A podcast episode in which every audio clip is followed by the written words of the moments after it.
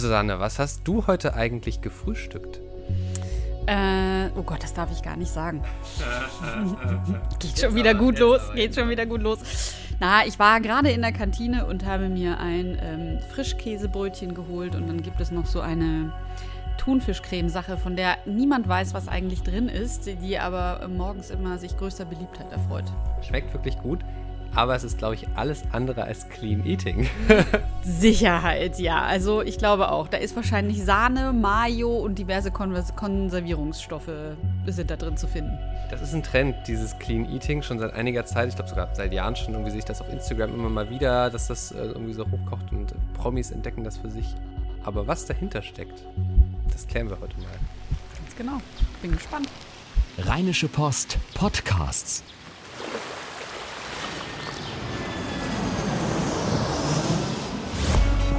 Gut Leben, der Podcast rund um Reisen, Gesundheit und alles, was unser Leben sonst noch besser macht. Mittwoch, der 30. August 2017. Herzlich willkommen zu einer neuen Folge unseres Gut Leben Podcasts. Und jetzt hast du gerade gesagt, wir, wir, wir, schneiden das ja immer, ne? Also wir machen dieses kleine Intro und dann sage ich, Mittwoch, der 30. August 2017. Und in diesem Zwischenstück hat Susanne gerade gesagt, das ist ja voll gemein, wir machen immer Kantinenbashing. Du hast jetzt in diesem Moment die Möglichkeit, es einmal, einmal deine Liebe zum Ausdruck zu bringen für die Rheinische Post Mediengruppen Kantine. Bum, bum, bum, bum, bum, bum. ja, mit einem großen, dicken Herz an Frau Holz, die bei uns den Kochlöffel schwingt und ja. ihr Ehemann ebenso. Äh, nein, ich finde wirklich, dass äh, die Kantine ziemlich gut ist und äh, sich vor allen Dingen in letzter letzter Zeit sehr verbessert hat. Ich bin mir ganz sicher, dass Sie auch ganz viele gut Lebentexte lesen und mhm. unseren Podcast hören und sich da auch äh, stark an, an, an, all diese Orientierungen und Ideen halten. Ähm, aber nichtsdestotrotz ist für uns die Kantine natürlich immer relevant, weil wir alle hier viel hingehen, weil wir sehr früh anfangen und teilweise dann sogar zweimal am Tag dort essen. Und deswegen ist das automatisch, rutscht das immer so in die Referenz. Ja. Ich bin übrigens auch ein total äh, wie sagt man das? Lieber, ich, ich gehe, auch, gehe auch gerne in die Kantine. So ist richtiges Deutsch. Schönen guten Morgen. Ähm, nee, aber was würdest du denn sagen? Äh, wir können ja gleich mal nochmal klären, was ist Clean Eating überhaupt? Aber kann man gut Clean Eaten in der Kantine? Oh, ganz schwierig. Also eigentlich ist Clean Eating in der Kantine fast unmöglich. Weil man halt nicht so genau weiß, was so gerade in so Soßen und so drin ist. Genau, ich glaub, selbst. Wenn man jetzt nur Gemüse isst. Ja, aber selbst da, also ich glaube nicht, dass jedes einzelne Gemüse ganz frisch zubereitet ist. In dem mhm. Moment, in dem dann zum Beispiel nur Erbsen und Möhren aus der Dose kommen, ist es schon wieder vorbei. Man kann also eigentlich fast nur die Salattheke bequemen. Auch da gibt es Salate, die dann schon vorangemacht sind mit äh, Sahnesoße, Mayo hast du nicht gesehen.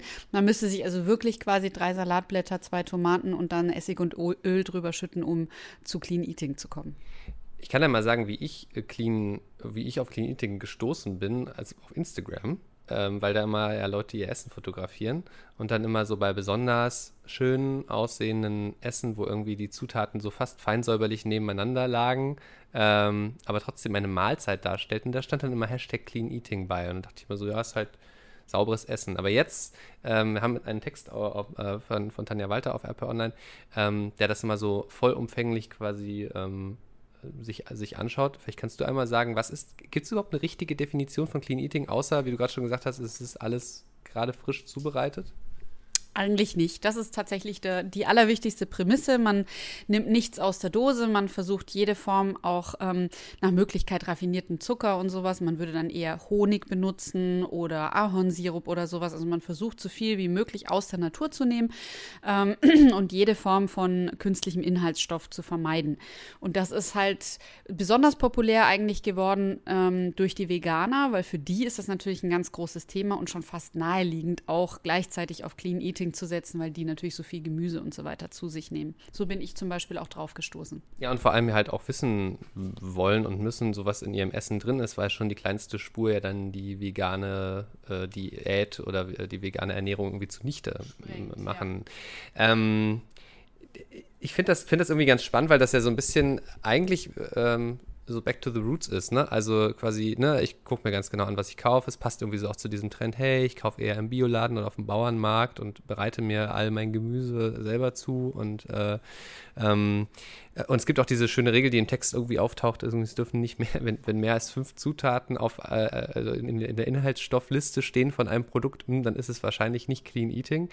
Ähm, aber das äh, ja, hatte. Und die Reduktion von Fleisch und Fisch auch. Ne? Also es äh, äh, orientiert sich so gesehen auch ohne es absichtlich zu tun, ein bisschen an den Empfehlungen der Deutschen Gesellschaft für Ernährung, die ja eben auch sagt, also eigentlich sollte man ein bis zweimal in der Woche Fleisch essen, höchstens 150 Gramm und äh, sagen wir mal zweimal in der Woche Fisch, ähm, ungefähr in der gleichen Menge. Und bei Clean Eating sagt man ja auch möglichst wenig Fisch und möglichst wenig Fleisch. Man darf es zwar essen, aber eben in kleinen Mengen. Mhm. Ähm, nun geht es da ja aber auch so ein bisschen drum, wenn das so ein bisschen extremere Züge annimmt. Also quasi, wenn man dann, es gibt ja Leute, die zum Beispiel komplett auf Gluten verzichten, auch wenn sie es vielleicht gar nicht, gar nicht müssten oder auch vielleicht auf Getreide generell verzichten oder auf bestimmte Getreidesorten. Ähm, und, und da taucht so, und da haben, haben auch ehrlich gesagt Kollegen äh, so ein bisschen gefragt, nachdem sie den Text gelesen hatten, so, äh, ja, wie jetzt? Clean Eating heißt das jetzt, äh, dass, ich, dass ich mich total mangelernähre. Ich glaube, das heißt es nicht, das kommt halt so ein bisschen darauf an, eben weil es keine feste Definition davon gibt, was Clean Eating eigentlich ist, ähm, heißt es das nicht automatisch, aber wenn man es übertreibt, dann kann das schon passieren, ne? Ja, auf jeden Fall. Das wäre aber eigentlich eine Verzerrung des Konzepts, weil äh, bei Clean Eating geht es nicht nur darum, was man weglässt, sondern eigentlich auch darum, was man hinzunimmt. Und was ganz wichtig ist, ähm, sind eben gesunde Fette. Das heißt, Nüsse zu sich zu nehmen, ähm, ein hochwertiges Olivenöl als Rohprodukt, also nicht zu verbraten oder, äh, oder in irgendwas, ähm, äh, in eine Warmspeise hineinzurühren, sondern ähm, wirklich über den Salat zu schütten oder vielleicht sogar einfach zu tunken mit Brot. Ähm, da gibt es auch super viele Studien dazu, dass das eben sehr gesund ist. Und das heißt, wenn man das Ganze dann ersetzt, äh, beziehungsweise wenn man andere gesunde Dinge hinzunimmt, dann kommt man auch nicht in eine Mangelernährung. Und wir haben halt immer das Problem, dass die Leute, wenn sie hören, sie sollen in irgendeinen Essenstrend gehen, assoziieren die auch immer sofort und auf der Stelle damit, dass sie irgendwelche Dinge weglassen müssen im Sinne einer Allergie im mhm. Sinne von, oh, ich reagiere auf irgendwas ungesund. Aber Tatsache ist, dass die allerwenigsten Menschen in Deutschland tatsächlich an einer, an einer Glutenunverträglichkeit, also an einer Zöliakie leiden oder auch an einer Laktoseintoleranz. Ich möchte gar nicht wissen, ich habe ja tatsächlich eine Laktoseintoleranz, ja. die auch diagnostiziert ist. Also ich habe wirklich einen Laktose-Test gemacht. Da muss man also dann nüchtern bleiben für 24 Stunden, darf noch nicht mal sich die Zähne putzen, weil das ein Atemtest ist. Dann muss man pure Laktose zu sich nehmen und dann alle halbe Stunde pusten und mal gucken, wie der Körper so reagiert. Mhm. Wenn man das hat, dann ist das gar nicht so besonders schön. Und ähm, ich möchte gar nicht wissen, mit wie vielen Menschen ich dauernd zu tun habe, die nicht wissen, dass ich das habe und die mir erzählen, sie haben eine Laktoseintoleranz, dann aber fröhlich vor mir Eis essen, ohne Laktase künstlich zuzuführen, keine Tabletten ja. nehmen. Also das ist schon, oder wenn ich dann frage, was sind denn so die Effekte? Ja, hm, ach, ich kriege dann vielleicht am nächsten Tag Bauchschmerzen. Wer erst am nächsten Tag Bauchschmerzen bekommt, der hat keine Laktoseintoleranz. Also es ist so, da ist so ein bisschen der Wahnsinn am Galoppieren im Moment in Deutschland. Ich glaube, dass ein, wer sich an Clean Eating hält, ähm, automatisch eigentlich ähm, gut fährt, nicht ähm, in Extreme zu verfallen. Weil die Regeln eben so simpel sind, wie du sagst, back to the roots sind eigentlich wieder kochen wie bei Oma, eine gesunde, ausgewogene Ernährung, die hauptsächlich auf Frischkost und ähm, frischen Lebensmitteln basiert. Mhm. Das ist, äh, ich wollte gerade dieses Ding mit den Extremen, da wollte ich gerade die Mutter von Daniel Fiene zitieren. Hat er jetzt gerade im letzten Chefredakteurs-Podcast, Edwin Unterbrücker, nochmal äh, gesagt: Extreme sind nie gut. Ähm, das ist irgendwie, finde ich, ein äh, sehr, sehr weiser Spruch, den man auf sehr viel anwenden kann. Ich finde irgendwie dieses, ich habe ich hab letztens mal jetzt, äh, am, am, Wochenende mir ein Müsli gemacht ähm, und habe da so irgendwie vor dem Hintergrund noch dieses Textes so gedacht: Jetzt mache ich mal Clean Eating und habe irgendwie halt ganz genau darauf, äh, ne, irgendwie, also natürlich die Haferflocken konnte ich jetzt nicht selber schroten in dem Moment so, ne, aber äh, ne, alles irgendwie, alles irgendwie frisch und ähm, sah auch wunderbar aus. Habe ich dann auch auf Instagram gepostet. Aber irgendwie waren halt die Früchte nicht so geil und es hat dann leider gar nicht so gut geschmeckt. das war so ein bisschen doof. Und ich finde auch, dass das eigentlich ein total schöner Anspruch ist, aber ich glaube auch, dass das ziemlich aufwendig ist. Also gerade so in der ich sag mal, stressigen ähm, Gesellschaft, in der wir irgendwie leben, ne? ähm, äh, irgendwie Bürojob und äh, vielleicht dann, also ich habe ja jetzt nicht mal irgendwie äh, noch, noch Kinder zu Hause oder so, ne? Also wenn das noch dazu kommt, das ist ja nochmal ein Stressfaktor mehr. Ähm, sich da dann immer darauf zu besinnen, äh, alle Zutaten frisch zuzubereiten und auch ja, kein einziges Fertigprodukt und ähm, das, das, ist, das ist schon anspruchsvoll auch. Also ich verstehe irgendwie so die Faszination daran ähm, und finde das auch total gut. Ich weiß halt nur nicht, ob das so realistisch ist. Und ich glaube halt, ähm, also für mich ist das eher so, ähm, auch wenn ich so einen Text dann lese, eher so ein Signal, ähm, vielleicht einmal mehr in der Woche äh, mal ein Clean Eating Gericht, was da irgendwie diesen Regeln entspricht, äh, zuzubereiten. So, ne? Äh, äh, als jetzt einen Tag weniger. Aber ich glaube jetzt nicht, dass ich das komplett umstellen könnte. Könnte ich nie wieder hier in der Kantine essen gehen. Das, das ist nun mal leider so. Frau Holz, es tut mir leid. Ähm, da, äh, siehst du das auch so? Ja, auf jeden Fall. Also ich finde es immer gut, sich mit solchen Sachen zu beschäftigen, weil ich merke, wenn ich dann in den Supermarkt gehe, dann ist das so ein Stimmchen, das bei mir im Hinterkopf sitzt und mhm. ich versuche das dann zu integrieren und vielleicht eben ähm, jetzt nur mal als Beispiel dann eben nicht zum Tiefkühlgemüse zu greifen, sondern wirklich zu sagen, okay, komm, du machst ja jetzt eben das frische, weiß ich nicht, den frischen Rosenkohl oder Blumenkohl oder was Wobei auch immer. Tiefkühlgemüse so praktisch ist. Es ist total praktisch, und es ist aber auch bewiesen, dass da die Nährstoffe so total drin, toll drin bleiben ja. und so du? Trotzdem, also gegen Rohkost kommt natürlich am Ende ja, nichts an, muss man schon sagen, zumal es da ja auch um Verdauungsprozesse geht. Und äh, alle Studien zeigen, dass wenn halt Magen und Darm arbeiten müssen an der Stelle, ist es eigentlich besonders gesund und auch äh, gut um als Krebsvorsorge und so weiter. Und du hast natürlich deutlich weniger Widerstände bei der Verdauung, wenn du jetzt Tiefkühlgemüse nimmst, um es mal so ganz simpel auszudrücken. Aber ähm, ja, also insofern, ich könnte das auch überhaupt nicht. Ich bin auch total deiner Meinung. Also gerade wenn man äh, viel arbeitet, viel auf der Arbeit sich befindet, ähm, ist es super schwierig. Ich zum Beispiel bin der absolute Tupperdosenmuffel. Ich mhm. kann das nicht. Ich ich jedes Mal, wenn ich das versuche, einkaufe, um morgens ne, alles mitzunehmen, am Ende schmeiße ich alles weg, weil ich tue ja. es halt nicht. Ich mache ja. das genau zwei Tage und dann scheitere ich an meinem inneren Schweinehund. Weißt du, bei mir, ich glaube, bei mir hat sich so eine äh so eine Aversion dagegen ein bisschen entwickelt, nur auch aus der Schulzeit. Ja, also, also, also, ne, mein, mein, mein, weil meine Eltern haben sich natürlich total viel Mühe gegeben, mir immer wirklich was Gutes mitzugeben und an denen liegt es auch nicht, sondern diese, aber diese, wenn man so eine, so eine Plastikdose hat, ne? Und, und selbst wenn es keine Plastikdose ist, sondern, weiß ich nicht, eine, eine Metallbox, ist eigentlich egal. So nach der, und selbst wenn die regelmäßig ausgewaschen wird, dann entwickelt die mit der Zeit so einen Geruch, und irgendwie ist, riecht dann alles, was da so rauskommt, ob es jetzt Äpfel, ein Brot oder irgendwas anderes ist, was frisch gemacht ist, riecht dann irgendwie gleich. Und dieser Geruch, den kann ich irgendwie nicht mehr so richtig ab. Das ist irgendwie ein kleines Trauma. Total nachvollziehbar. Und die Nase hat ja schließlich auch was mit, mit den Geschmacksnerven zu tun. Also so kommt das alles, alles dann zusammen. Ja, wir haben ein Clean Eating Problem. Wir müssen Dirty Eating machen. Mhm. Mhm. Vielleicht ja beim Campen. Christoph, Christoph Schröter ist äh, äh, auch bei uns, seines Zeichens auch äh, Redakteur im Gut Leben Ressort. Hi. Hallo. Was hast du heute gefrühstückt? Ähm, ich habe zwei Tassen Kaffee und ähm, einen Elsässer Knüppel denn? Elsässer Knüppel äh, kannte ich bis zum Wochenende auch nicht. Das ist irgend so ein Baguette vom Stadtbäcker hier in Düsseldorf. Ah. Ähm, war ganz lecker. Sah, sah auch gesund aus. Vollkorn Roggen, glaube ich. Ich weiß es nicht. Mehr. Aber wahrscheinlich auch nicht ganz clean eating. Naja. Das auch nicht. Hast, nein. hast ja nicht selber gebacken. ähm, warum wir drüber, warum ich gerade Campen gesagt habe, wir wollen jetzt über etwas sprechen, das äh, äh, gerade Düsseldorf sehr bewegt. Ähm, der Caravansalon ist da. Äh, die, ist das, wie groß ist das die weltgrößte Campingmesse, weißt du das? Ja, ich meine, es ist, ja, es ist die weltgrößte Campingmesse, Welt, genau. Ja, weltgrößte äh, die Campingmesse. Ähm, ich bin ja persönlich, also ich bin, bin, früher gerade mit meinen Eltern sehr viel im Campingurlaub gewesen, immer so Fahrradurlaub und dann so richtig alles, alles mit, mitnehmen auf dem Fahrrad und dann immer schön Zelt aufbauen und so. Ähm, und Susanne, du hast erzählt gerade, dass, äh, äh oder, oder gestern glaube ich, dass äh, du eh jetzt eh gerade campen warst oder zelten warst. Mit was für einem Zelt? Ja, das war äh, tatsächlich Zufall. Ich bin auch schon lange nicht mehr zelten gewesen, aber ich war mit einem Quechua 3 Wurfzelt uh. zelten. Genau, wir waren äh, segeln und hatten dann dieses Zelt dabei. Und das Schöne an diesem Zelt ist, es ist relativ günstig.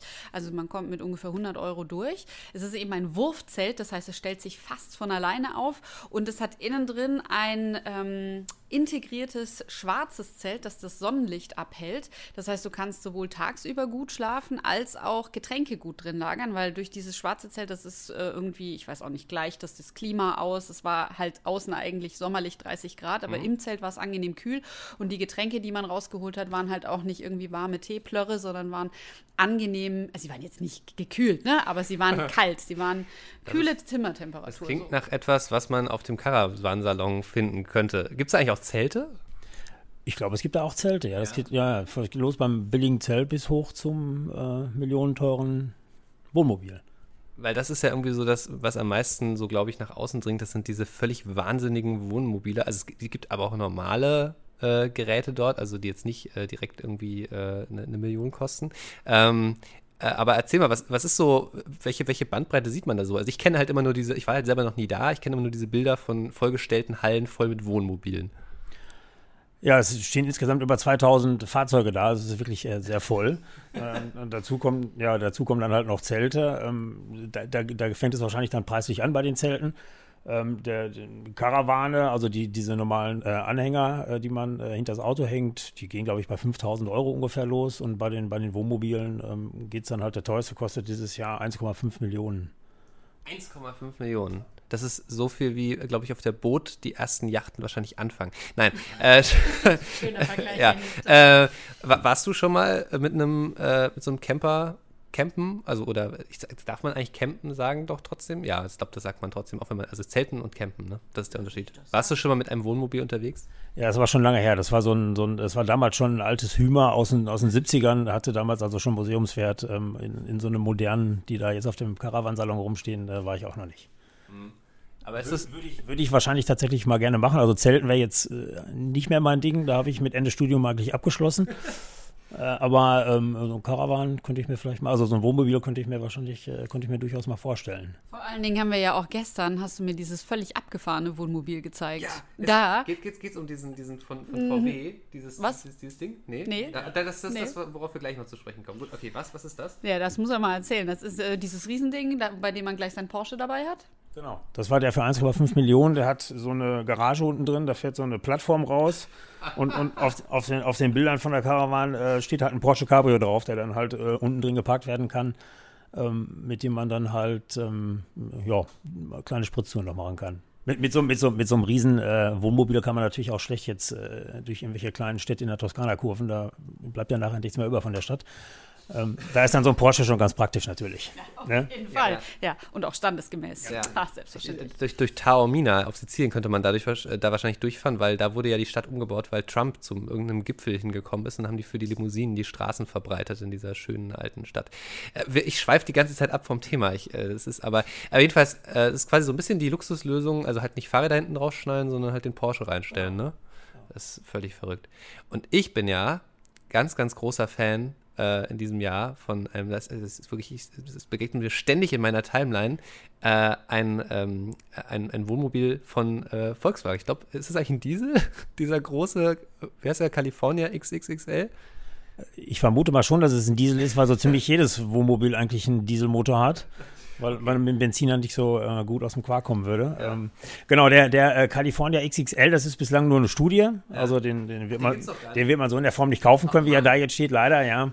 Bislang war es ja so, der California ist ja der, äh, für alle, die es nicht wissen, ist ja der VW-Bully äh, von VW als Campingfahrzeug umgebaut. Es mhm. gibt es auch noch von zahlreichen anderen Firmen, aber der California kommt halt äh, direkt von VW. Und ähm, VW hat äh, einen Transporter, der nennt sich Crafter äh, und äh, der ist halt eine Nummer größer als der Bulli und dieser California XXL ist jetzt halt die, ähm, die, die, die Campingversion auf dem etwas größeren Crafter. Aber das sieht so toll da drin aus und irgendwie, äh, mit, also es ist alles, alles, sehr, alles sehr modern. Es ist quasi so ein bisschen für die, für die Generation Smartphone, äh, ist, das, ist das so ein bisschen das, das Wohnmobil. Ähm, äh, und ich finde es auch toll, nach hinten raus ist das nochmal ein bisschen verlängert, sodass quasi über die Karosserie hinaus reicht so die, äh, diese, dieser, dieser Aufbau. der Aufbau, so heißt das, ja, genau. Also Wobei man sagen muss, dass das ja eigentlich eher noch äh, ein bisschen hässlich aussieht.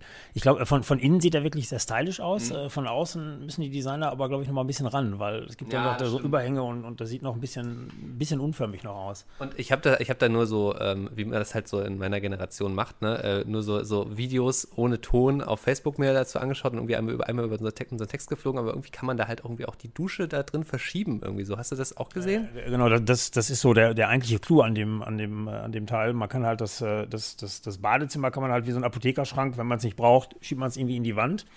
Und äh, sobald man es braucht, dann zieht man es halt raus und dann geht das die, an die Küchenzeile ran und äh, der, der Korkboden der Küche verschwindet dann unterm Küchenschrank. Und dann hat man halt eine relativ große Dusche für so ein Wohnmobil und ähm, dann ist da drin das Waschbecken, das kann man dann über dem Klo wieder runterklappen und es ist also sehr, sehr, ähm, die, die Räume sind halt optimal ausgenutzt da drin. Mhm.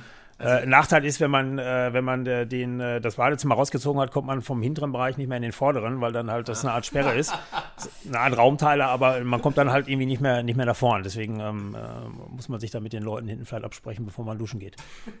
Sehr fancy auch übrigens, es gibt so Ambient Lighting, also so, so Lichtstreifen, äh, die so quasi dann kannst du so einstellen, dass du es gerne rot hättest oder blau oder grün. Und dich dann in einen meditativen Camper legen oder wie? Aber ich glaube, äh, irgendwie soll irgendwie so um die 100.000 Euro, glaube ich, kosten, ne? Ja, habe ich, hab ich auch gelesen, dass wenn er denn kommt. Äh, ja. ja. Also ich ja, dann wahrscheinlich, wahrscheinlich doch eher nichts und ich glaube auch von der Antriebstechnologie jetzt andere, das andere als zukunftsweisend. Äh, irgendwie Urlaub im Camper, Susanne, ist das was für dich? Ich fürchte nicht, aber nee. das darf ich ja jetzt gar nicht mehr sagen. Warum denn nicht? ja, weiß ich nicht. Also ich muss tatsächlich sagen, ich gehöre zu den wenigen Menschen, die überhaupt keine Campingtradition haben. So mhm. gar nicht. Wir waren nie zelten, nie campen. Ähm, ich habe genau einen einzigen Campingurlaub in Erinnerung und da bin ich mit einer Freundin durchgebrannt und äh, ihren Eltern hinterher, die davon nichts wussten. Wir waren 16, schmissen uns wagemutig in den Zug und sind denen nach Italien hinterhergefahren und haben dann eine Woche lang auf dem Campingplatz verbracht. Und ich fand das sehr hart, sehr unbequem. Es hat sehr viel viel geregnet, es war sehr nass. Aber das, der Strand war schön. Mhm. Also den kriege ich aber auch mit Hotel. Und deswegen würde ich dann sagen. Aber so ein Wohnmobil? Ja, ein Wohnmobil. Kann also ein ja Wohnmobil fände ich cool für eine Weltreise. Oder eine wie auch immer Reise. So eine größere Reise mit einem Wohnmobil. Das fände ich cool. Aber mich irgendwo auf einen Campingplatz mit einem Wohnmobil zu stellen, ich weiß nicht. Ich finde das immer sehr lustig, als ich in, auf Sizilien ähm, im Urlaub war, ähm, dann immer auf den, also wir waren dann mit dem Zelt unterwegs, äh, so ein kleinen, das war übrigens nicht so gut gekühlt, also es war eins der, der, der, der tollen Zelte, wo Innen- und Außenzelt zusammen sind, was halt beim Aufbau sehr schnell geht, aber gleichzeitig kann man das halt nicht als Sommerzelt nutzen. Ähm, aber da jedenfalls war es immer sehr witzig, die ganzen Leute zu beobachten, die mit ihren riesigen Caravans irgendwie versucht haben, äh, da, da durchzukommen, ohne alles abzureißen. Also es ist dann, dann doch immer sehr witzig. Und es ist irgendwie auch eine, eine eigene Dynamik Dynamik so auf so einem, so einem Campingplatz und auch ganz, ganz eigene Typen irgendwie. Hm. Das stimmt. Das habe ich äh, in Italien auch gesehen, ja. ja. Mhm. Gab es sonst noch irgendein ein Highlight, irgendwas, was dich so überrascht hat bei der Lektüre der diversen Karawanen, Salon, äh, Highlights in diesem Jahr? Ähm, also grundsätzlich finde ich erstmal, dass, dass äh, die, die, diese Wohnmobile immer unheimlich teuer sind. Wenn ich mir die Preise da angucke, ist äh, das ist ja schon ein teures Hobby, wenn man das machen will. Das äh, geht ja dann so bei, den, normale, um nochmal auf den Kalifornien zu kommen, geht ja bei 40.000 Euro ungefähr los. Das ist ja dann auch schon mal was für ein Auto, was man nur ein paar Mal im Jahr nutzt, dann auch schon eine ganz gute Stange Geld. Ähm, ansonsten Highlights, ja, also wie gesagt, der eigentliche Star ist dieser California, dann sind natürlich diese Riesen, äh, diese Riesengeräte mit den, mit den Garagen unten drunter, äh, sind natürlich Hingucker. Ähm, das, das, das, das war es jetzt eigentlich so. Also, ähm, okay, ja. den, den, Rest muss man sich halt dann, dann, dann vor Ort anschauen. Was, glaube ich, wenn man da hingeht, was glaube ich noch ganz witzig ist, der, ähm, es kommen ja viele Leute, die die Messe besuchen, äh, auch mit, mit ihrem Wohnmobil dahin und äh, dieser ein Parkplatz von der Messe wird dann jedes Jahr zu einem Stellplatz. Und der ist dann in der Zeit, äh, wenn die Messe ist, halt der größte Stellplatz in ganz Europa. Da stehen dann, das heißt, äh, da stehen dann 3000 äh, Wohnmobile rum. Das heißt, und, ähm, Camper kommen, um auf dem Caravansalon zu campen. Genau, Genau. Das ja. ist ja verrückt. Ist ja Warum? Ja, wenn die so ein Ding schon mal haben, dann sparen die sich das Hotel und können direkt äh, vor der Messe parken und sind dann direkt da drin. Und es ist ja in Düsseldorf auch nicht weit vom Rhein. Äh, die, man ist ja auch, die, die, die Ecke ist ja auch ganz nett. Man kann ja auch schon mal schön zum Rhein gehen. Du hast gerade gesagt, so ja, es ist dann ein Auto, das man nur, ja, nur ein paar Mal im Jahr verwendet. Man könnte natürlich auch, und das stelle ich mir auch lustig vor, einfach jeden Tag damit zur Arbeit fahren. genau, genau. Und dann kann man immer ein Nickerchen halten zum Beispiel. Ja, ja. Ich meine, in, ja eh in, in Holland leben sie auch auf dem Hausboot. Jetzt, jetzt, jetzt ist der Podcast vorbei, du hast das Holland-Klischee rausgeholt. Christ, Christoph, wir danken dir sehr, dass du dabei warst. Ja, gerne. Und ähm, vielleicht sollten wir irgendwie mal Probeliegen gehen. Ich finde auch. Im Camper oder so. Ach, guck, oh, ja. es ist doch jetzt auch 10 nach 9. Wir nehmen uns einen Kaffee und legen mal Probe. In Ach, diesem Sinne. Bis nächste Woche. Und äh, äh, abonnieren nicht vergessen und schreibt uns gern, wenn ihr äh, irgendetwas äh, uns mitzuteilen habt, eine E-Mail an gutleben.rheinische-post.de. Und im iTunes Store unter Podcast abonnieren, abonnieren, abonnieren. Und bewerten. Und, ähm, Überhaupt. Und bis nächste Woche. Bis dann. Ciao. Ciao. Keine Lust, auf die nächste Episode zu warten? Frische Themen gibt es rund um die Uhr auf rp-online.de.